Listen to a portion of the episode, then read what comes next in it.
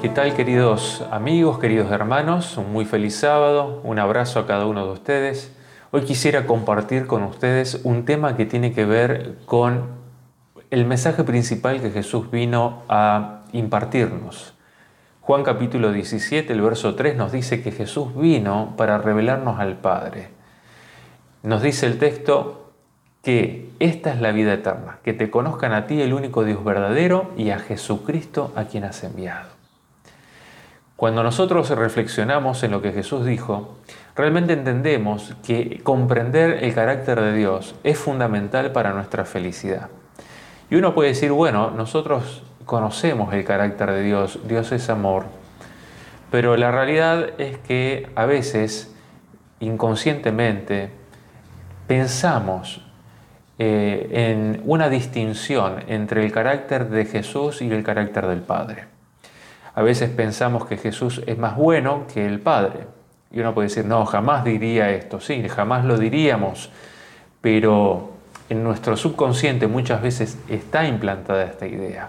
La idea de que Jesús tiene que convencer al Padre, la idea de que Jesús eh, es más receptivo y más sensible a nuestras necesidades, eh, realmente perjudica la imagen del Padre. Es por eso que hoy quisiera que podamos juntos reflexionar en el, bello carácter de nuestro Padre y en cómo Jesús se relacionaba con Él y cómo Él desea que nosotros nos relacionemos con, nuestro Padre Celestial también.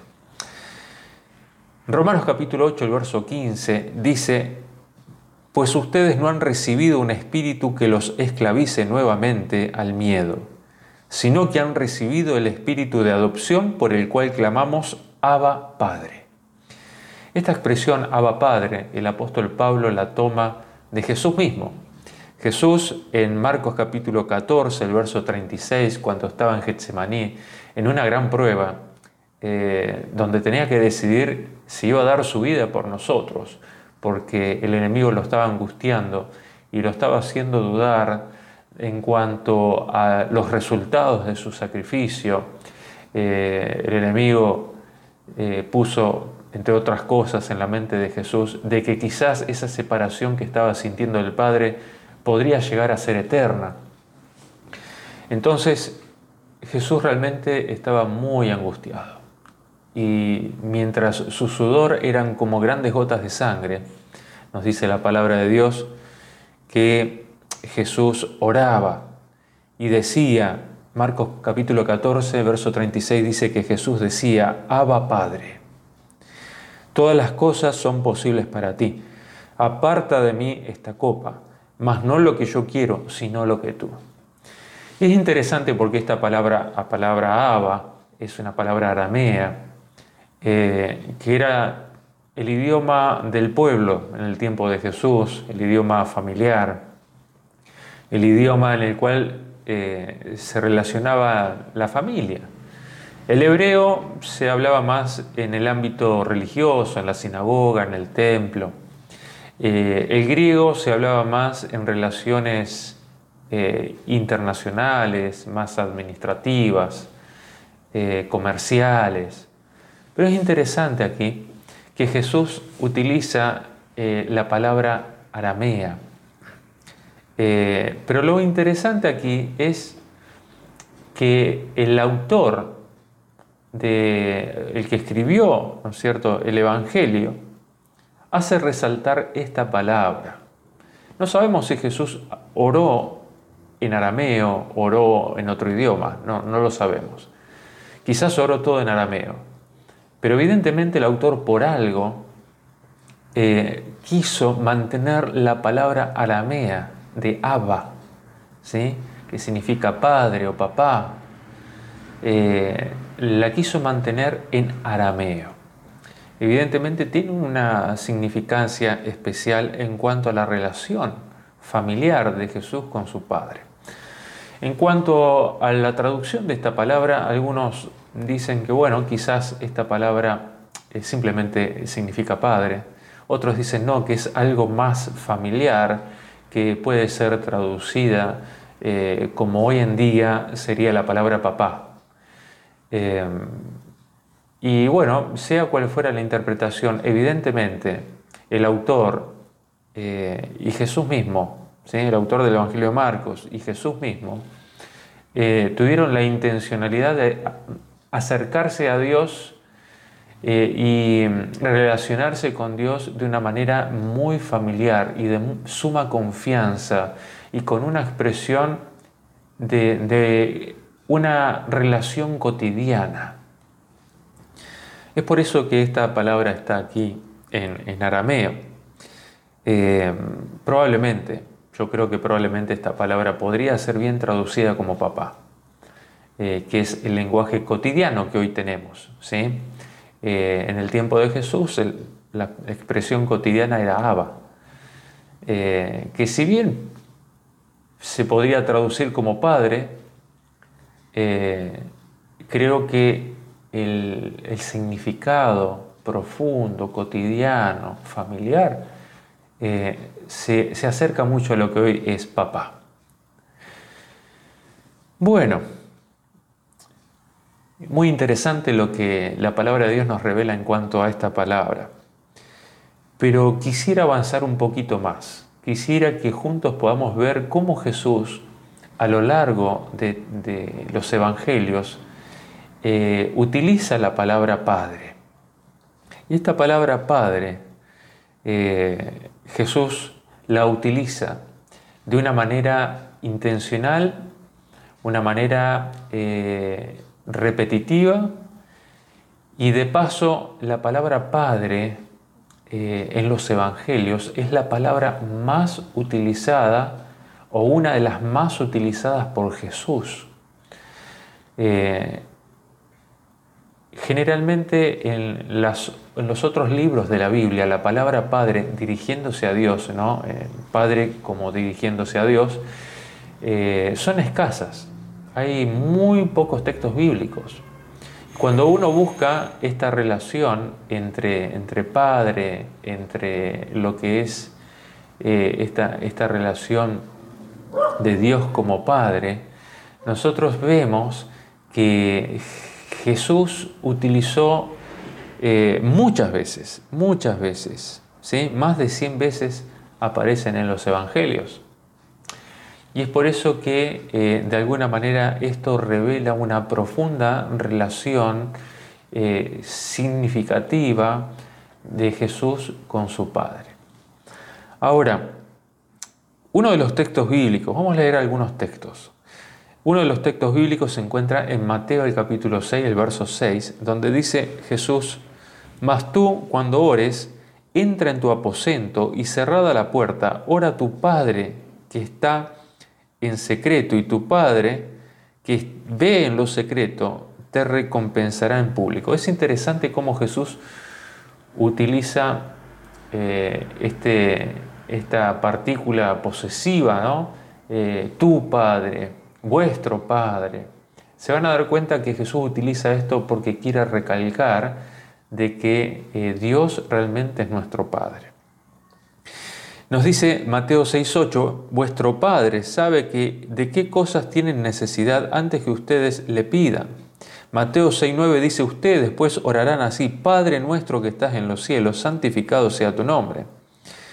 Mateo capítulo 7, el verso 11 dice, pues ustedes siendo malos saben dar buenas cosas a sus hijos, cuánto más el Padre de ustedes que está en los cielos dará buenas cosas a los que se la pidan.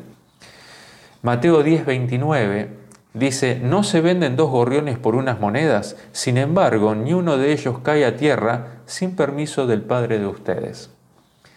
Mateo 18, 14 dice, no es la voluntad de vuestro Padre que está en los cielos que se pierda uno de estos pequeños. Lucas capítulo 2, el verso 32, dice, no teman manada pequeña, porque al Padre de ustedes le ha placido darles el reino. Juan capítulo 10, el verso 29, dice, mi Padre que me las dio, hablando de las ovejas del redil, es mayor que todos y nadie las puede arrebatar de la mano de mi Padre. Juan 10:30 dice, yo y el Padre uno somos. Juan 14, 7 dice, si me conocieran a mí, conocerían también al Padre. En realidad ya lo conocen y lo han visto. Juan 14, 9 dice, el que me ha visto a mí, ha visto al Padre. Juan 16, versos 26 y 27. Dice, en aquel día ustedes pedirán en mi nombre, y no les digo que yo rogaré al Padre por ustedes, pues el Padre mismo los ama, porque ustedes me han amado y han creído que yo salí de Dios. Y quisiera detenerme un poquito en este texto. Si bien Jesús habla de que el Padre conoce todas nuestras necesidades, aún antes que se la pidamos, que conoce todo de nosotros, aún la cantidad de cabellos que tenemos, sabe cuando cae un gorrión a tierra, y Jesús dice, ¿cuánto más valen ustedes que muchos gorriones? Y Jesús siempre trató de exaltar el carácter del Padre. Pero este texto último que leí de Juan 16, versos 26 y 27, es muy, muy importante porque Jesús habla acerca de su función como intercesor en el cielo. Dice, pedirán a mí, ¿sí? Pedirán a mi Padre en mi nombre, y yo les aseguro que no voy a rogar a mi Padre. Yo no tengo por qué rogarle, porque el Padre mismo los ama. Y esto es muy, muy importante, porque a veces nosotros eh, hemos creído y entendido que la función intercesora de Jesús consiste en convencer al Padre de que nos ame, convencer al Padre de que nos perdone, convencer al Padre de que nos bendiga, convencer al Padre de que nos salve, convencer al Padre. Y en realidad la función de Jesús no es convencer al Padre. La función de Jesús no es rogarle al Padre porque el Padre mismo te ama. El Padre mismo nos ama.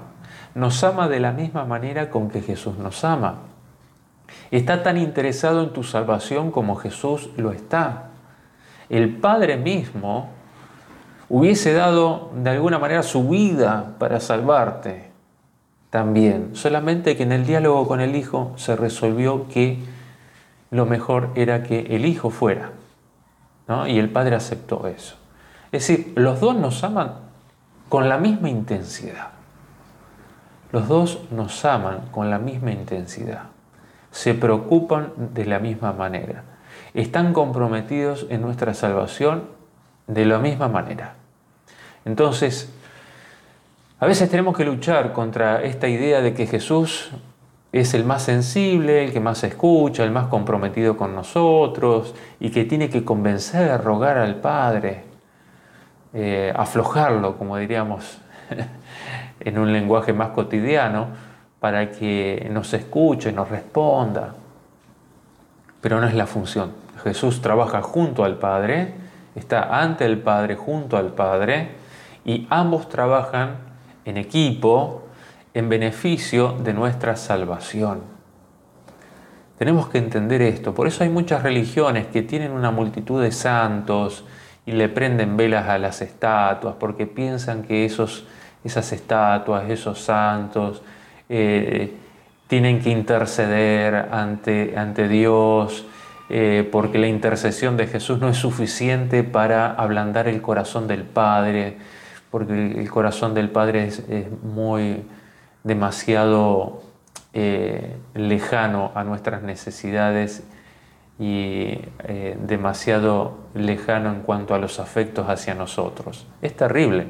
Es terrible la idea de Satanás de, de poner intercesores para tratar de aplacar el enojo de un Dios airado y que por lo tanto hace falta una, una, una cantidad, una cantidad de santos, hace falta una cantidad de, intercesores que traten de convencerlo. Bueno, la Biblia si bien nos dice que existe un solo intercesor entre Dios y los hombres, es Jesucristo hombre, lo dice no en el sentido de que Jesús está para convencer al Padre, sino es el que nos representa ante el Padre y trabaja junto al Padre en favor de nuestra salvación.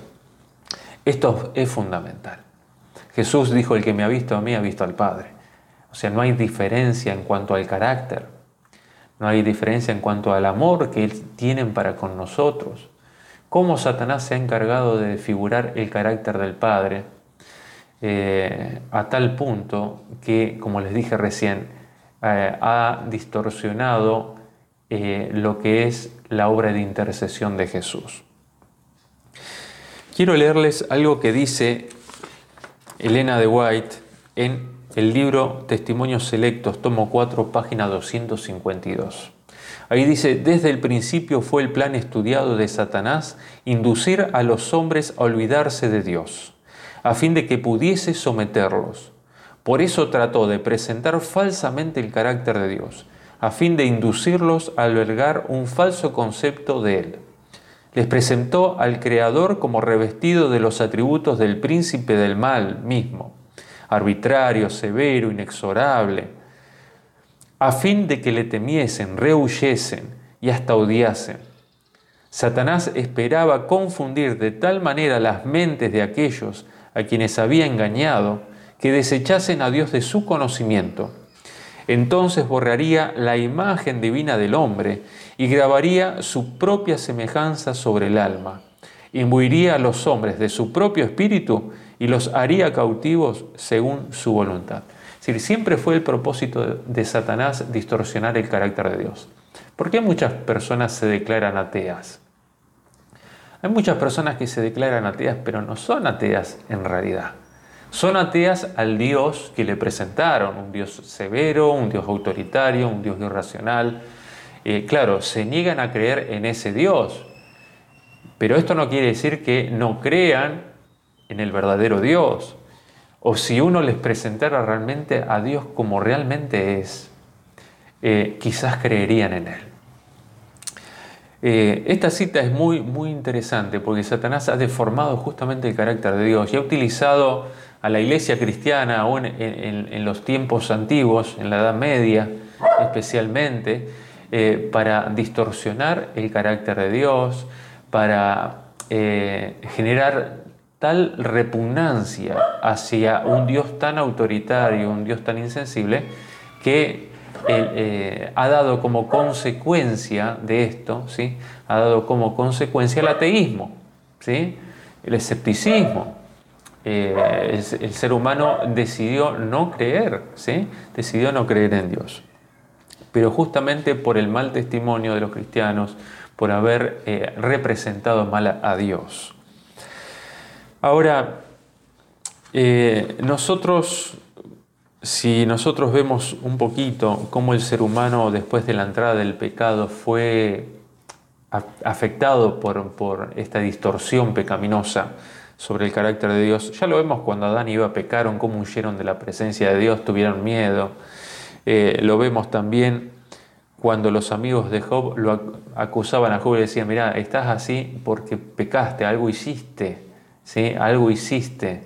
Entonces es interesante esta idea de castigo, esta idea de, de, que Dios está pendiente para destruir, para, eh, para eh, castigar por los, los pecados que eh, se, se, cometieron.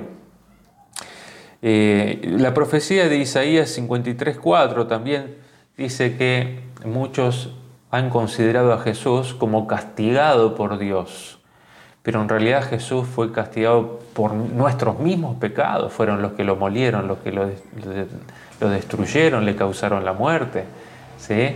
Es decir, Jesús mismo fue eh, el que sufrió por nuestros pecados, no fue el Padre que lo castigó y lo mató. Entonces eh, es interesante que Isaías mismo dice, mira, muchos lo vieron a Jesús en la cruz y pensaron que el Padre lo estaba castigando y lo estaba matando. Qué terrible es esta distorsión sobre el carácter de Dios.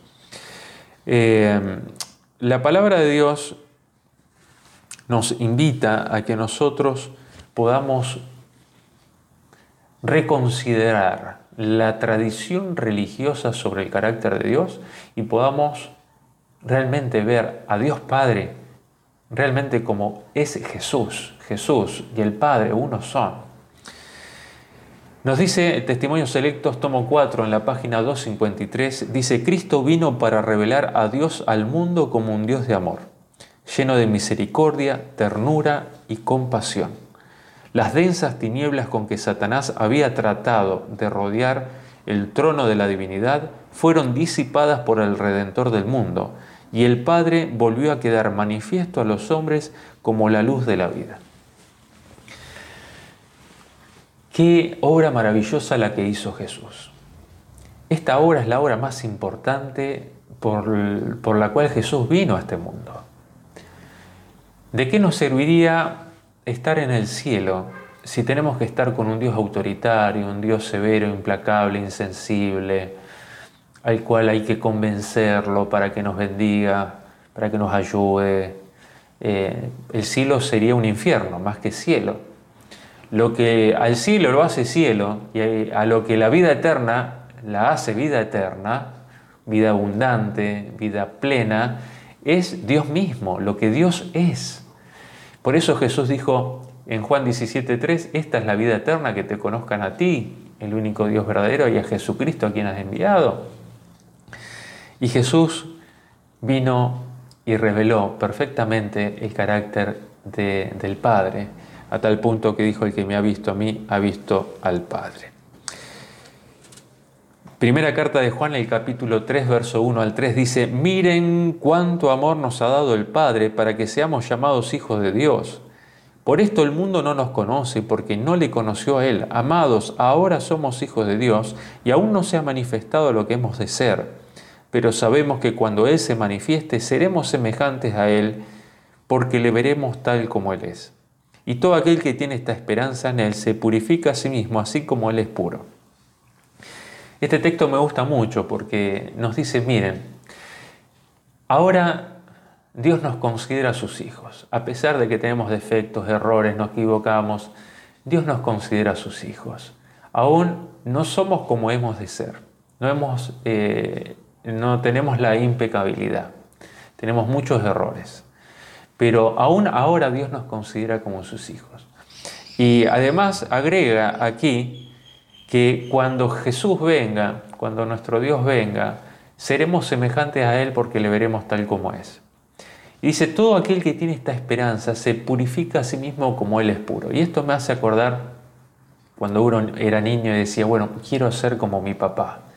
El deseo de asemejarse al papá. Y, y esto es así. ¿Por qué queremos ser semejantes, desarrollar un carácter semejante al de nuestro Padre? Porque queremos ser como nuestro papá. Dice, el que tiene esta esperanza y que ha admirado el carácter de amor de Dios, quiere desarrollar ese amor, quiere desarrollar esa santidad, esa pureza. Eh, y dice, el que tiene esta esperanza de encontrarse con nuestro Padre Celestial, se purifica a sí mismo porque anhela y desea ser como Él. y estoy seguro que cada uno de nosotros anhelamos eh, vivir eternamente con nuestro, nuestro Padre Celestial. Y mm, qué lindo va a ser cuando podamos verlo cara a cara. Eh, Jesús dijo que los puros de corazón verán a Dios. Y aquí dice, el que tiene esta esperanza se purifica a sí mismo, así como Él es puro. Eh, creo que el deseo y el anhelo de encontrarnos con nuestro Padre nos hace replantearnos eh, nuestra vida, nuestro estilo de vida, cómo estamos viviendo, cómo nos estamos relacionando con Dios. Y, aquí eh, la palabra de Dios nos está invitando a que podamos dejar que el Espíritu Santo haga esa transformación, esa limpieza, de, purificar nuestra mente, nuestro corazón, que podamos cada día reflejar más a nuestro, a nuestro amado Señor, nuestro amado Dios y a nuestro amado Padre. Para concluir el tema eh, de reflexión de hoy, quiero leer la última cita que también está en Testimonios Selectos, tomo 4, página 255. Ahí dice lo siguiente, me gustaría que, si es posible, si pudieran escribir esta cita, si la pudieran tener eh, para leerla, no digo todos los días, ojalá todos los días, pero por lo menos una vez por semana sería de gran bendición para la vida de ustedes. Esta cita dice lo siguiente. Dice, todo el amor paterno que se haya transmitido de generación a generación por medio de los corazones humanos, todos los manantiales de ternura que se hayan abierto en las almas de los hombres, son tan solo como una gota del ilimitado océano. Qué impresionante. Dice, son como una gota del ilimitado océano cuando se comparan con el amor infinito e inagotable de Dios. Está diciendo aquí lo siguiente, cuando nosotros juntamos a los mejores padres de todos los tiempos, de todas las edades, eh, y si tuviéramos una máquina de acumular el amor de esos mejores padres que han sido excelentes eh, para con sus hijos, eh, y los juntáramos a todos y pudiéramos condensar todo ese amor paternal, dice, sería como una gotita en un océano ilimitado, comparado, comparándolo con el amor, ¿sí? el amor eh, infinito e inagotable de Dios. Qué impresionante, qué impresionante esta cita. Dice, Podemos meditar, continúa diciendo la, cita, podemos meditar en Él cada día de nuestra vida. Podemos escudriñar las escrituras diligentemente a fin de comprender ese amor. Podemos dedicar toda facultad y capacidad que Dios nos ha dado al esfuerzo de comprender el amor y la compasión del Padre Celestial y sin embargo queda infinitamente más allá. Si puedes dedicar la, eternidad para tratar de conocer el amor de Dios, el amor de nuestro Padre, y la eternidad no te va a alcanzar para conocer plenamente cuánto Dios te ama. Qué maravilloso esto. Y a la vez que me maravillo, pienso cuántas veces habré deformado el carácter de Dios en mi mente y cuántas veces Quizás habré orado con temor, con incertidumbre. ¿Será que Dios me escucha? ¿Será que Dios me responde? ¿Será que Dios me, ha perdonado? ¿Será que Dios me acepta? ¿Será que Dios está trabajando en mi corazón? ¿Está cercano a mí? Eh, y uno, al leer esta cita, uno se avergüenza de todas las dudas que uno pudo haber tenido con respecto a Dios. Continúa diciendo eh, esta cita lo siguiente. Dice, la eternidad misma no lo revelará nunca plenamente. La eternidad misma no lo revelará nunca plenamente. Qué, hermoso, qué hermoso, qué hermoso. Yo me maravillo de tener el Dios, el Dios que, tengo, este Dios maravilloso. Y quiero conocerlo cada día más. Quiero amarlo cada día más y quiero ser cada día más semejante a Él. Quiero disfrutar de esta relación de confianza, de fe, eh, y quiero confiar cada día más perfectamente en Él, obedecerlo cada día más perfectamente, confiar que sus mandamientos, su ley, son una bendición, todos sus, consejos son una bendición y son lo mejor que podemos tener. Que cuando el enemigo venga y te tiente con algo, digas, mira, yo confío en mi papá. Mi papá me ama y si Él lo dijo es porque es lo mejor. Y que podamos obedecer a Dios no por miedo, no por temor a perdernos, no por temor a sufrir la muerte eterna, sino que lo obedezcamos porque confiamos en su amor, confiamos en lo que Él es y anhelamos pronto eh, estar con Él por la eternidad. Que Dios te bendiga, te mando un gran abrazo y que cada día puedas disfrutar de esa relación privilegiada que tenemos con nuestro Padre Celestial.